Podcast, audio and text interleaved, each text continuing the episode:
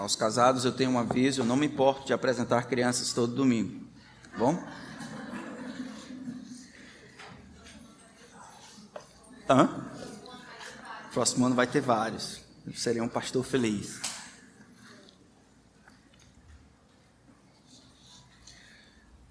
Eu espero que vocês lembrem daquela história do homem que comprou um cavalo que pertencia a um pregador. E aí o cavalo que pertencia a um pregador atendia apenas dois comandos. Para começar o trote, ele dizia glória a Deus. Para parar, ele dizia aleluia. E então lá está o homem experimentando o cavalo, então ele está correndo, está animado, glória a Deus, e o cavalo corria e tudo. De repente, num dos dias, ele disse glória a Deus, o cavalo começou a correr, e ele esqueceu a palavra que fazia com que o cavalo parasse. E o cavalo estava direcionando a um precipício. E bem perto lá do precipício, finalmente ele lembrou e disse aleluia. Aí o cavalo parou. Parou no meio do precipício, ele olhou e viu as maravilhas da criação de Deus. E aquele homem extasiado então disse: Glória a Deus. e aí o, cavalo caiu e ele também, né? A historieta nos ensina que se falarmos coisas erradas, isso pode nos custar muito mais do que problemas. Pode nos custar coisas demais, ou pelo menos nos fazer ter muitos problemas. O texto que nós vamos ver agora à noite, em Lucas capítulo 4, vai nos dar pelo menos uma ideia. Não trata sobre cavalos, mas trata sobre Jesus falando, e ao falar, isso o coloca dentro de um ciclo que finalmente vai lhe custar a vida. O texto, no entanto, nos ensina que a fidelidade de Jesus à mensagem que Deus lhe havia lhe dado, que havia lhe dado, a fidelidade de Jesus à verdade de Deus, à missão que Deus lhe deu, precede a popularidade, precede o sucesso. Fidelidade precede sucesso, assim como cruz precede ressurreição. Jesus, ele não se importa com as demandas do mundo ou com a perca da popularidade. Jesus deseja ser fiel. E ele demonstra isso em Lucas capítulo 4, quando ele vai ser apresentado, depois de algum tempo no ministério distante, ele é apresentado na sua cidade natal, a velha Nazaré. Diz assim, a partir do versículo 14, a palavra do Santo Deus. Então Jesus, no poder do Espírito, voltou para a Galiléia e a sua fama correu por toda aquela região e ensinava nas sinagogas, sendo elogiado por todos. Jesus foi para Nazaré, onde havia sido criado. Num sábado, entrou na sinagoga, segundo o seu costume, e levantou-se para ler. Então lhe deram um livro do profeta Isaías, e abrindo o livro, achou o lugar onde está escrito: O Espírito do Senhor está sobre mim porque ele me ungiu para evangelizar os pobres, enviou-me para proclamar libertação aos cativos e restauração da vista aos cegos, para pôr em liberdade os oprimidos e proclamar o ano aceitável do Senhor. Tendo fechado o livro, Jesus o devolveu ao assistente e sentou-se. Todos na sinagoga tinham os olhos fixos nele. Então Jesus começou a dizer: Hoje se cumpriu a escritura que vocês acabaram de ouvir. Todos davam testemunho dele e se maravilhavam das palavras cheias de graça que lhe saíam dos lábios e perguntavam: Não é este o filho de José? Então Jesus disse: Sem dúvida vocês me citarão o provérbio: Médico, cure-se a, si, cure a si mesmo. Dirão: Tudo o que ouvimos que você fez em Cafarnaum, faça-o também aqui na sua terra. Jesus prosseguiu: De fato, afirmo a vocês que nenhum profeta é bem recebido na sua própria terra. Na verdade, lhes digo que havia muitas viúvas em Israel no tempo de Elias, quando o céu se fechou por três anos e seis meses, reinando grande fome em toda a terra. E Elias não foi enviado a nenhuma delas a não ser a viúva de Sarepta de Sidom. Havia também muitos leprosos em Israel nos dias do profeta Eliseu e nenhum deles foi purificado a não ser Naamã, o sírio. Todos na sinagoga, ouvindo estas coisas, se encheram de ira e, e levantando-se, expulsaram Jesus da cidade e o levaram até o alto do monte sobre o qual a cidade estava edificada, para que de lá pudessem atirá-lo abaixo. Jesus, porém, passando pelo meio deles, foi embora. Vamos orar. Senhor, ajuda-nos a compreender o recado do Senhor nesse texto. Tua palavra está aberta diante de nós mais uma vez e eu imploro que o Senhor nos ajude a não fugir do que ela tem a dizer. É vão o socorro do homem, é vão a opinião do homem, é inútil os pensamentos humanos. Nós queremos nos debruçar sobre a tua palavra. Então ajuda-nos, porque há muitos adversários eu peço a Ti, Espírito Santo, que não nos permita fugir do que a Tua palavra tem a dizer. Que ela seja a nossa regra, a linha sobre a qual o nosso pensamento caminha. Que ao final desse tempo o Senhor receba a glória que merece. É o que nós imploramos, em nome de Cristo. Amém. Na mente de Jesus, a fidelidade precede a popularidade, assim como a cruz precede a ressurreição. E Jesus vai demonstrar essa verdade na maneira como ele lida com a popularidade que estava crescendo. Versículo 14 do capítulo 4 vai dizer que ele, no poder do Espírito, ele volta para Galiléia e a sua fama corre solto. O texto que nós vamos estudar, do versículo 16 até o versículo 30, fala talvez de um ano depois que o versículo 14 aconteceu.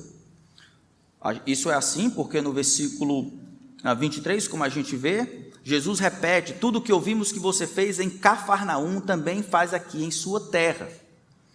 Ah, por motivos que a gente vai ver mais na frente, Lucas transporta o relato de Cafarnaum para depois, porque ele não está seguindo uma perspectiva cronológica, mas está tentando ligar o que, que acontece em Nazaré com aquilo que havia acontecido agora há pouco. No capítulo 4, a partir do versículo 1, nós vemos Jesus iniciando o seu ministério, provando para o diabo que de fato ele é o filho de Deus e ele é competente para realizar a tarefa que Deus deu para ele. O diabo vai tentá-lo, é o Espírito Santo que o conduz até lá, para que ele seja tentado. Jesus resiste a todas as tentações usando a fala de Deus escrita no papel. Mas quando o diabo fecha a matraca, quando ele para de falar, ainda surgem outras tentações. Agora, não mais por meio de demônios, mas por meio dos seus contemporâneos. No coração dessa passagem, quando Jesus diz: Não é este o filho de José, a acusação lá do versículo 22, nada mais é do que uma pergunta, uma, uma, prova que Jesus demonstre que as asseverações que ele está dizendo na sinagoga são de fato verdadeiras. O diabo fechou mas as, a boca, mas as tentações continuam perdurando, tentando forçar Jesus, provar Jesus, para que ele de fato diga, demonstre que é o Filho de Deus. É nesse sentido que nós encontramos Jesus depois de um ano com a fama bombando, chegando a Nazaré, sua cidade natal. E ele chega à sinagoga. Eu quero que vocês imaginem que esse homem talvez cresceu nesses relacionamentos. Talvez tivesse jogado bola ou bila com algum desses homens que estavam lá dentro da sinagoga. Provavelmente ele era chamado, ou tinham falado dele como aquele que era o santinho ou coisas assim. Jesus era diferente, porque era o filho de Deus entre os homens. Mas enquanto ele está lá na sinagoga, ele se levanta para ler, é sábado. Num sábado ele entra na sinagoga, a sinagoga, como todos sabemos, é aquele lugar onde pelo menos dez homens, dez judeus, eles iriam controlar, pelo menos, a religiosidade dali por meio da sinagoga. Como era de seu costume, Jesus vai até a sinagoga. Naquele dia, no entanto, já era diferente. As pessoas ouviram Jesus, eles ouviam a respeito de Jesus, que havia sido criado em Nazaré. Agora, Jesus, o filho de José, que tem os seus irmãos aqui, chega como um rabi famoso para pregar a palavra de Deus. Dão a ele a oportunidade. Jesus, então, procura, ele achou o lugar onde está escrito. Ele vai citar Isaías 61, verso 1 e 2: O Espírito do Senhor está sobre mim porque ele me ungiu para evangelizar os pobres, enviou-me para proclamar libertação aos cativos, restauração da vista aos cegos, para pôr liberdade os oprimidos e proclamar o ano aceitável do Senhor. O Salmo 60, o Isaías 61, verso 1 e 2, assim como uma parte do, de Isaías 58, são relacionados com o que a gente chama de cânticos do servo. Os cânticos do servo são aquelas profecias que o profeta Isaías havia escrito no passado, tempo antes, vislumbrando o que aconteceria por meio do ministério do Messias. Isaías começa dizendo, nos primeiros capítulos, que haverá destruição e condenação para o mundo inteiro. Os povos, eles terão que prestar contas. A Síria, Moabe e até Israel terão que prestar contas diante do Senhor. Israel deveria ser aquela nação que iria trazer restauração ao mundo por meio da santidade, da obediência a Deus. Mas quando a gente chega no final ali, quando começa o Cânticos dos Servos, lá, Isaías 42, a gente vê que Israel fracassa. Ele não está à altura do chamado. Deus então estabelece o seu servo. Este servo vai receber o nome de Messias, o servo de Deus, que vai vindicar a ira de Deus, que vai transformar ou realizar o plano de Deus por meio de um sacrifício. Naquilo que Israel falha, o Messias iria realizar o plano de Deus. Jesus então se compreende, ele se vê, isso é muito importante. Quem define ele não é as coisas que estão acontecendo ao redor, ele se percebe como um elemento central dentro desse plano do Senhor profetizado centenas de anos depois. Eu sou aquela pessoa que foi dito por boca do profeta. Esta pessoa, ele diz: O Espírito do Senhor está sobre mim porque o Senhor me ungiu para evangelizar os pobres, enviou-me para proclamar libertação aos cativos. A frase de cima, o Espírito do Senhor está sobre mim, é o que está o coração aí. O ministério do Messias seria realizado pela ação do Espírito Santo ungindo, e sendo que isso acontece, ele teria então condições de evangelizar os pobres, proclamar libertação aos cativos, restaurar a vista aos cegos, pôr liberdade aos oprimidos e proclamar o ano aceitável do Senhor. Veja que ao final de todo o texto tem o mim, o Espírito do Senhor está sobre mim. Então o Senhor ungiu a mim, enviou a mim para proclamar, para, para pôr em liberdade os oprimidos e proclamar a libertação. Jesus, o Filho de Deus, o Messias prometido, é o centro dessa história, o instrumento, a pessoa por meio da qual Deus iria convergir as duas pontas da história, amarrar e realizar o plano para vindicar a sua ira contra o pecado e restaurar todas as coisas. É por meio de um homem, Jesus Cristo. Mas Jesus está em Nazaré. Nazaré é uma cidadezinha esquecida. Jesus anuncia a profecia. Ele entrega, versículo 20, ele fecha o livro, ele entrega, devolve ao assistente, ele senta-se, era um pouco diferente lá, quem sentava e quem ficava em pé. Toda a sinagoga tinha os olhos fitos nele. E a mensagem de Jesus é simples. Hoje se cumpriu a escritura que vocês acabaram de ouvir. O povo de Israel deveria ter antecipado e esperado pelo Messias durante todo esse tempo. O povo de Israel deveria ter olhado as profecias que Deus havia dito, que um dia viria um homem, um descendente de mulher, que iria reverter a maldição, recebendo sobre si a penalidade dos pecados. Mas agora este homem está diante dos olhos dele.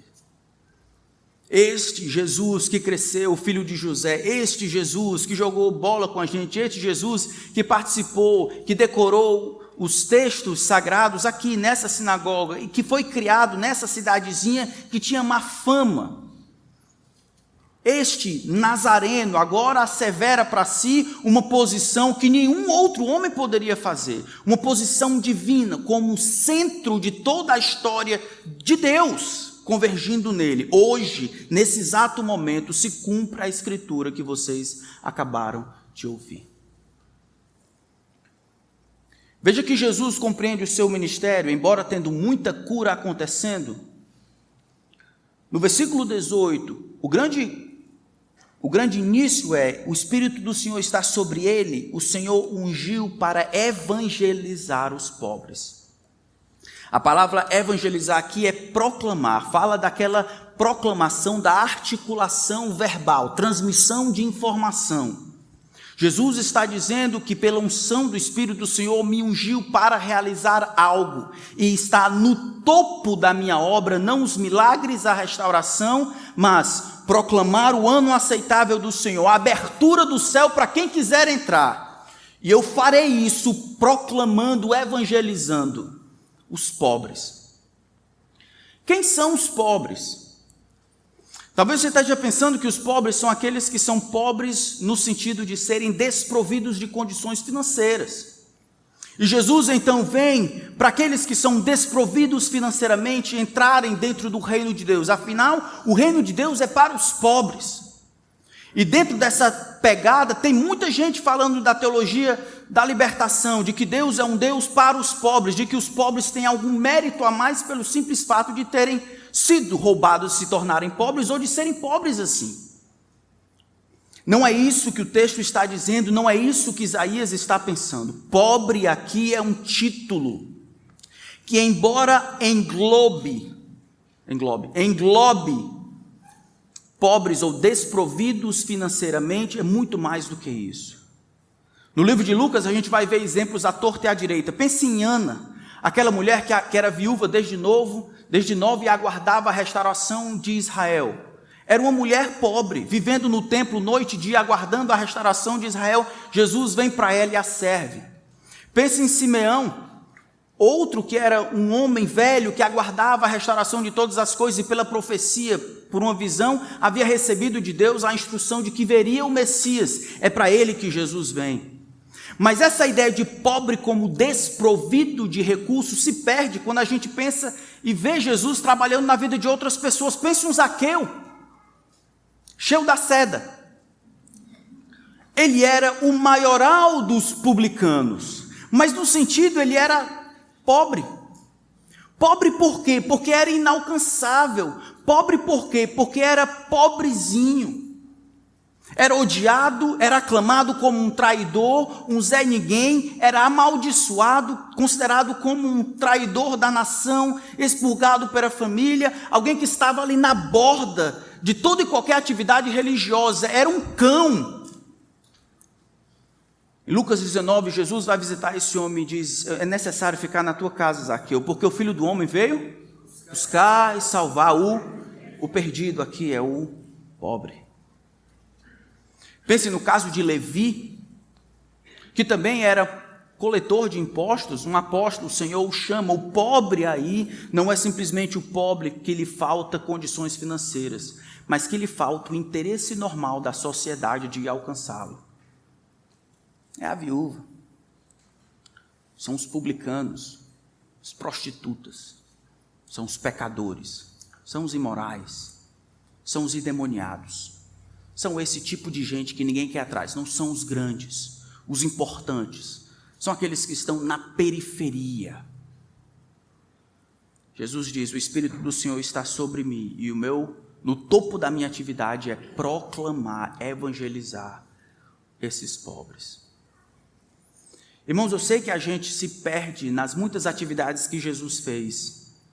E não muito tempo atrás, 30 anos, e agora está bombando de novo, as pessoas tentam redefinir a missão da igreja, colocando como missão outras coisas: levantar orfanatos, cuidar das viúvas, distribuir cestas básicas, Todas essas coisas nós podemos e devemos e estamos tentando fazer, mas a missão da igreja é tentar de alguma forma continuar a missão de Jesus. E a missão de Jesus, no coração dela está a proclamação, a evangelização daqueles que precisam ser alcançados. A gente vê isso mais na frente. No capítulo 4 ainda de Lucas, Jesus vai passar a madrugada orando, versículo 42. Diz assim: quando amanheceu, Jesus saiu e foi para um lugar deserto. As multidões o procuravam, foram até junto dele e não queriam deixar que ele fosse embora. Jesus, porém, lhes disse: É necessário que eu anuncie o evangelho do reino de Deus também nas outras cidades. E aí Jesus é certeiro, pois é para isso que eu fui enviado. E pregava nas sinagogas da Judéia. Eu fui enviado para proclamar o ano aceitável do Senhor, para evangelizar os pobres. E enquanto eu faço esses milagres, eu restauro a vista aos cegos, eu curo os leprosos, eu trago esses que estão de fora para dentro, eu simplesmente provo que existe essa aceitação da parte de Deus. Se você é um pecador perdido, um desgraçado, Jesus é para você. Jesus demonstra que entende quem ele é, entende o ministério que ele deve fazer, não importa o que as pessoas pensem do lado de fora, no coração do seu ministério está a proclamação verbal, o anúncio de que os homens podem ser aceitos por Deus, o ano aceitável do Senhor. De que os homens não precisam colocar restrições, eles podem vir como eles estão de que todo aquele que invocar o nome do Senhor será salvo, de que nenhum pecado é grande demais que o sangue de Cristo não possa perdoar, de que ele tem dignidade e poder no derramamento do seu sangue para pagar, para cobrir, para perdoar qualquer pecado. E quando os pecadores compreendem isso, eles são sinceros em seus pecados, porque compreendem o tamanho da vontade de Deus. Eu lembro de um testemunho que eu vi há um tempo atrás, não foram esses desse agora não, há um tempo atrás, onde essa irmã falava com tristeza, com choro que eu vi poucas vezes na vida, enquanto ela confessava os pecados dela, no momento de batismo.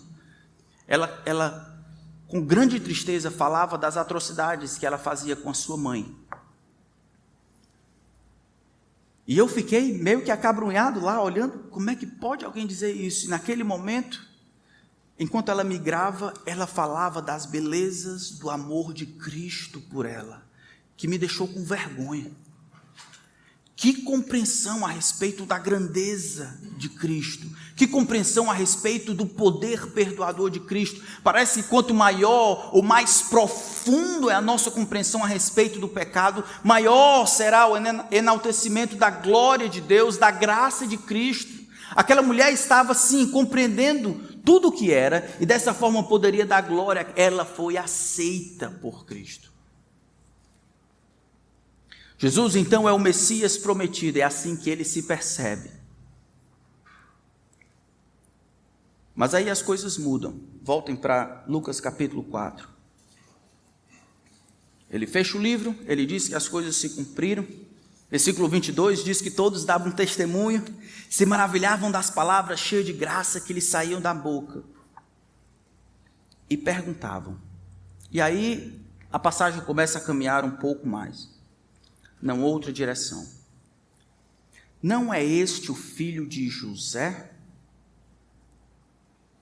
Quem ele pensa que é para fazer esse tipo de asseveração? Tudo bem que ele é um rabino famoso, tudo bem que ele é um operador de milagres, tudo bem que ele tem grande sabedoria, tudo bem que ele todo mundo fala e a fama dele corre solta, tudo bem, eu entendo isso, mas para afirmar que é o Messias, um camarada que cresceu com a gente aqui, é de Nazaré? Tudo o que o diabo havia dito no passado, tentando diminuir ou colocando em teste a identidade de Jesus. É, se és o filho de Deus, faz isso. Ó. Se és o filho de Deus, faz aquilo. Ó. Se és o filho de Deus, agora por meio dos seus contemporâneos, o diabo fala mais uma vez. Prova que você é que você afirma ser. É isso que Jesus entende. No versículo 23, ele diz: Sem dúvida vocês me citarão este provérbio: Médico, cure-se a si mesmo. Em outras palavras, tudo que ouvimos que você fez em Cafarnaum, faça-o aqui também. Em outras palavras, nós temos ouvido da fama, faz aí milagres. Ora, esse homem tinha feito milagres pouco tempo, mas a alma sedenta por milagres, porque não consegue crer, nunca será satisfeita e assim irá crer. Jesus, ele é grande demais para eles e ao mesmo tempo é pequeno demais.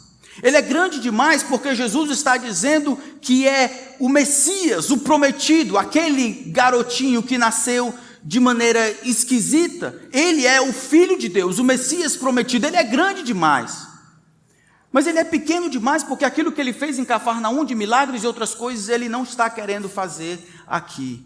E a tentação que o diabo havia feito agora passa para os seus contemporâneos. Jesus não parece ser suficiente para quem não acha que Jesus é suficiente. De um dos dois lados, Jesus está preso. E aqui, o Mestre vai nos ensinar que popularidade e aceitação, por melhor que que façam bem ao nosso coração, não é a, a coisa mais importante. Fidelidade precede popularidade, assim como a cruz precede a ressurreição. Se nós não aprendermos como Jesus e minguarmos a verdade, minguarmos o que ele tem feito, a identidade de Jesus, sobre o pretexto de ser aceito por esse mundo hostil a Deus, a gente vai aguar o evangelho. Popularidade não é o instrumento por excelência que Deus demonstra a sua bênção sobre alguém. Aqui não era e não tem sido nos últimos dois mil anos. É a fidelidade à verdade de Deus. É a fidelidade à mensagem de Deus. Doa quem doer, que precede de fato o sucesso. O sucesso, eu digo, assim como a ressurreição, vem depois da cruz. Quando o Senhor Jesus é tentado, então, mais uma vez, ele se defende compreendendo a vontade de Deus para ele, irmãos. Veja o que ele diz no versículo 24. Jesus prosseguiu: De fato, afirma a vocês que nenhum profeta é bem recebido na sua própria terra. A verdade aqui é simples. Os que mais precisam são aqueles que menos querem. Os homens têm uma tendência de ignorar e de desprezar aquilo que é familiar. Na cabeça de Jesus, fidelidade é mais importante do que popularidade. Ele demonstra isso pelo simples fato de que ele coloca a reação dessas pessoas incrédulas dentro de um padrão. O padrão é muito simples, ele diz: nenhum profeta é bem recebido na sua própria casa. Ele não é recebido bem pela sua, ele não é aceito. É só você conhecer a Cristo e começar a falar que as pessoas da sua casa são pecadores. O que vai acontecer? Um motim. Às vezes acontece um motim. Um filho que, que não estava nem muito bem com o tio, o tio se une com o primo, com o primo, com o avô, para dizer assim: todo mundo, esse camarada só quer ser santo. Estava com a gente aqui, fazendo isso aqui, agora quer ser santo. É o santinho, é o santinho aqui. Não, não peguei, o cara é crente, o cara é crente. Isso é um padrão simples que a gente vê em toda a história dos profetas. Olhe para Jeremias, olhe para Jonas, olhe para Amós, olhe para o povo do Oséias, olhe para Isaías. O povo de Jeremias tentou se livrar, pegaram o povo de Jeremias e levaram ele para o Egito, a contragosto. Olhe Micaías, os profetas, aqueles que falaram em nome de Deus, foram incompreendidos e, quando compreendidos, foram odiados, e porque foram odiados, foram perseguidos. E aí está nós aqui no mundo, vivendo a vida, querendo ir na contramão, não do mundo, mas de Jesus, de estabelecer um padrão caro. Todos quantos querem viver piedosamente serão perseguidos. Um profeta não tem honra, senão na sua própria casa. Todo mundo honra aquele camarada, mas em casa, casa não. Afirma a vocês que nenhum profeta é bem recebido, senão na sua própria casa.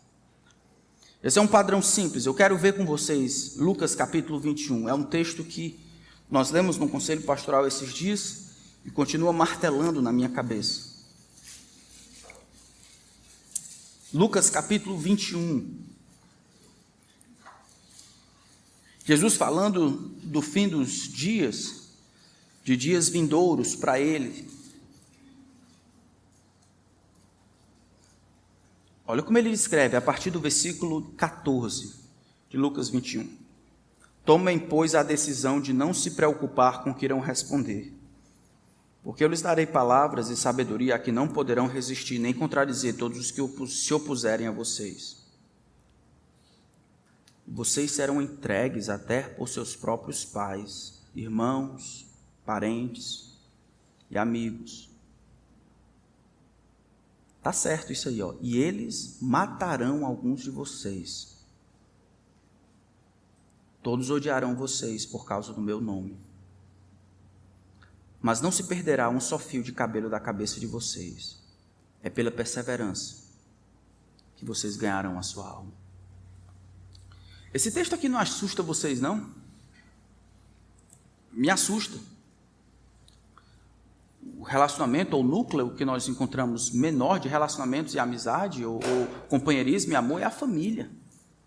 Jesus, no entanto, está dizendo que durante esse período haverá um tempo tão que os traidores serão da própria casa, pais, irmãos, parentes, amigos, e eles matarão vocês o que me chama a atenção, no versículo 17, ele diz: Todos odiarão vocês por causa do meu nome.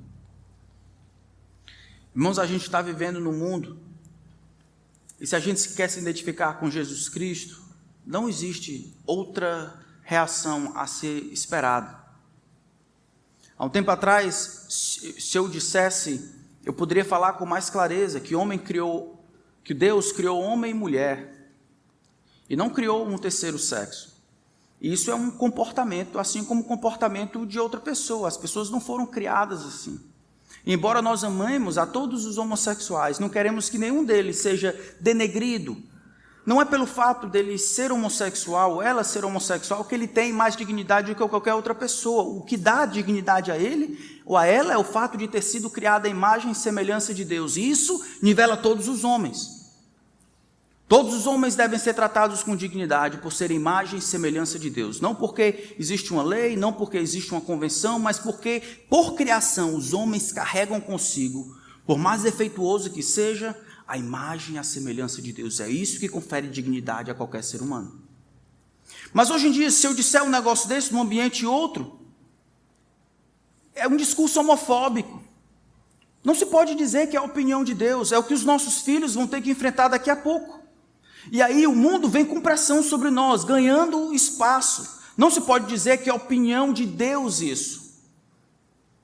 E assim o mundo e a maldade vai ganhando espaço. Alguém já disse que rato é o tipo de coisa que é uma praga que ele não consegue retroceder a menos que uma força contrária avance contra ele. Rato sempre vai para lá e ele nunca retorna para nunca retroage se não tiver uma força contrária, por veneno, outras coisas, pesticidas. O mal é dessa maneira.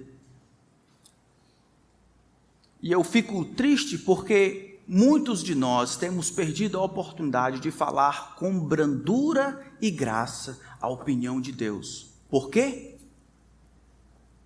Porque colocamos popularidade e aceitação antes de fidelidade e compromisso com Deus. A hora está chegando em que aqueles que são discípulos de Jesus terão que tomar decisões drásticas. Mas isso não deveria ser novidade para nós, porque tem sido assim desde o começo. Foi assim com o Mestre. Aqueles que se identificam com ele também passarão pela mesma coisa. Todos odiarão vocês por causa do meu nome. Você acha que é digno, é correto que você seja odiado odiado pelo mundo por causa de Jesus. Você acha que está certo isso? Ou o certo era que a gente fosse amado. A gente é, é somos os mocinhos, é o que estamos tentando ajudar. Falando a verdade, dando a nossa vida, dando sangue, dividindo as coisas que temos, procurando as pessoas, tentando demonstrar amor. Por que, que o povo odeia a gente? O que, que a gente fez de errado? Nós vamos saber mais na frente. Se voltarmos para Lucas capítulo 4. Jesus vai dar ilustração de duas histórias que aconteceram em Israel, que demonstram ou ilustram o que está acontecendo agora diante dos, dos nazarenos. Na verdade, lhes digo, versículo 25, que havia muitas viúvas em Israel no tempo de Elias, quando o céu se fechou por três anos e seis meses, reinando grande fome em toda a terra. E Elias não foi enviado a nenhuma delas, a não ser a viúva de Sarepta de Sidom. Havia também muitos leprosos em Israel nos dias do profeta Eliseu, e nenhum deles foi purificado a não ser Naamã, o sírio. Por que, Jesus está contando essas histórias aqui? Não estou entendendo. O que é que tem a ver aqui? O que, é que Jesus está querendo que aconteça aqui? Jesus vai ilustrar o que está acontecendo naquele momento na sinagoga de Nazaré com duas histórias, histórias que foram tiradas do momento mais baixo, talvez os dois momentos mais baixos na história de Israel: a época de Elias e a época de Eliseu. Na época de Elias estava tudo tomado. Deus não era adorado como Deus verdadeiro, as coisas estavam quebradas, era Baal, era Azerá, era outros deuses que estavam tomando conta de toda a terra de Israel. Na verdade, estavam perseguindo e matando os profetas do Senhor. Jezabel degolou todo mundo, só tinha o pobre do Elias, que estava com medo, com perigo de se suicidar, com medo de Jezabel. Esse era o cenário quando Elias e Eliseu desenvolvem o seu ministério. Jesus usa isso para lembrar de que está acontecendo ali, diante deles, a mesma coisa. Eles estão no momento baixo da história. Israel não consegue salvar a si mesmo, ele fracassou. É Deus de fora para dentro enviando o Messias para proclamar o ano aceitável do Senhor, e eles precisam responder de maneira correta, abraçar o Messias, a solução da parte de Deus. Do contrário, se não fizesse, então a mensagem vai extrapolar as fronteiras de Israel e abraçar os gentios, como aconteceu no passado. Deus vai receber a glória que é dele por direito. E se os meios não abarcam a responsabilidade, Deus se utiliza de outros meios. Os meios são passageiros, o final é certeiro. Deus será adorado. Jesus utiliza então esses dois exemplos para demonstrar que o negócio está caminhando, está acontecendo de novo, surge a oportunidade que, que vocês vão fazer?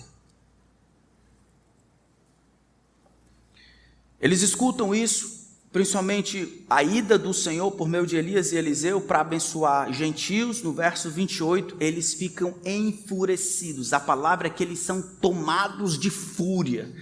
É aquela reação de, da, daquele homem que fica vermelho de raiva. Todos na sinagoga, ouvindo estas coisas, se encheram de ira, como se a ira pudesse ser vista. A ideia do, do resfolar do, do nariz, ele, eles se encheram de ira, ir a tal ponto que vão tomar Jesus pela força, levar a um precipício e, e jogar Jesus de lá para baixo. Vão assassinar este homem. Apenas para provar que a ilustração é verdadeira. Deus está cumprindo o seu plano, o Messias chegou, Todos aqueles que querem, arrependam-se, creiam e terão vida eterna. Os homens acham que Jesus tem que ser bem pequenininho, precisa caber no umbigo deles. Jesus tem que caber no meu umbigo. Prova aí que tu é o filho de José, prova aí que tu é de fato o Messias. E essa rejeição não vai parar o plano de Deus, o reino vai avançar, a mensagem vai alcançar as pessoas além das fronteiras. O Senhor receberá a glória. Mas os homens perderão. Jesus começa com popularidade. Jesus honra essa popularidade sendo guiado por aquilo que a palavra de Deus diz, não por aquilo que a, popularidade diz, a fama diz, o que as pessoas pensam dele ou raiva dele. Jesus permanece imóvel no seu lugar quem eu sou e o que eu devo fazer continua o mesmo. Não importa se o vento está por mim ou contra mim, eu sou Jesus, o Cristo. É isso que eu fui chamado para fazer e é isso que eu vou fazer por cima de pau e pedra. Na cabeça de Jesus, fidelidade antecede, precede popularidade e fama, assim como a cruz precede a ressurreição. Não era hora de Jesus receber todas as atenções, ele sabia disso. Não é a sua hora também. Vai chegar a hora de você ser vindicado, mas não aqui. Os homens levam ele para lá, do alto do monte, onde a, sobre, a, sobre a qual a cidade estava edificada, para de lá pudessem atirá-lo abaixo. Verso 30 é misterioso. Jesus, porém, passando pelo meio deles, foi embora. É uma multidão agarrando Jesus E a cena é como se a multidão está lá, está o precipício atrás dele. Jesus sabe que a soberania de Deus abarca todas as coisas. Quem lhe tira a vida não é o ódio, por mais cruel e vermelho que seja. Não é a fúria dos homens que lhe tira a vida. A sua hora vai chegar. A sua hora vai chegar. Quando a hora das trevas chegar, então será o momento. Jesus milagrosamente passa pelo meio deles, como se fosse intocável, como se fosse ileso de qualquer força contrária. Jesus está caminhando segundo a vontade de Deus. Veja, irmãos, digamos que você está com dificuldade no trabalho por causa das suas opiniões a respeito da Bíblia, a respeito de Jesus.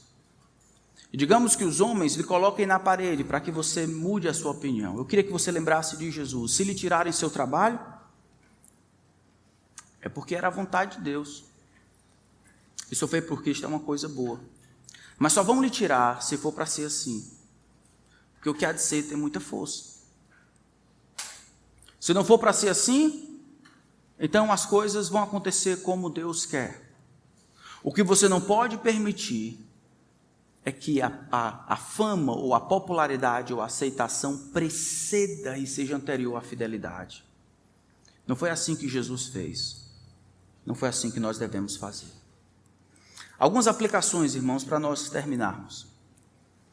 Primeira delas, talvez a igreja moderna possa aprender com a missão de Deus Proclamar, proclamar o evangelho do reino não pode ser uma opção para a igreja, ao mesmo tempo que o exerce, exerce o esforço de alcançar com essa mensagem aqueles que estão, que de outra forma não seriam alcançados. No centro dos esforços da igreja precisa estar de alguma forma os esforços que nós vemos em Jesus, de alcançar os miseráveis, as personas não gratas, rejeitados, oprimidos, rejeitados, negligenciados, oprimidos que, forçados pelas circunstâncias, são empurrados a confiar apenas em Deus, pecadores, ladrões, prostitutas, adictos, parlamentares. Homens que estão aquém da realidade. Homens que não conseguem ser alcançados, os casos perdidos. Somos nós que temos que mostrar para eles que o sangue de Cristo liberta de todo pecado, que Jesus veio para eles. Precisamos considerar também, irmãos, quem estamos alcançando. A gente está atrás de quem? Dos melhores, dos mais educados, daqueles que são mais fáceis de entrar no reino de Deus. Às vezes tem isso, né? E a gente está atrás dos melhores para entrar. Não, pastor, isso aqui é muito difícil. Deixa eu pegar aquele outro ali, aquele já está bom, já sabe até linguajar, ele já aprendeu a palavra aceitar Jesus, ele sabe, ele escuta louvor. Aquele ali vai ser bem facinho. Esse aqui, é esse aqui, esse aí não, não dá não. É o pensamento de si, acha que, achando, acha que a gente se converte com convencimento.